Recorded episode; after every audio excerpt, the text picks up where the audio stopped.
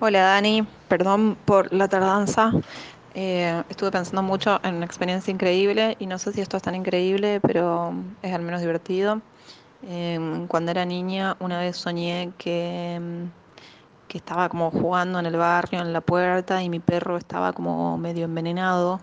Entonces me lamía con su lengua y me contagiaba el veneno y el perro después era una suerte de bicho gigante. Entonces yo empezaba a gritar que me iba a morir, que me iba a morir, que me iba a morir. Y después decía, ah, no me estoy muriendo, esto es un sueño y me desperté. Y a los días me picó un alacrán, como metí la mano dentro de una, de una calza. eh, Mi papá vivía en un parque biológico y me picó algo y salí corriendo a decirle a mi papá que me había picado algo. Mi papá hizo el chiste de, uy, capaz que es un alacrán, porque un lugar lleno de alacranes. Y era efectivamente un alacrán y yo empecé a llorar y a gritar que me lleven rápido al dispensario, que me iba a morir, que me iba a morir.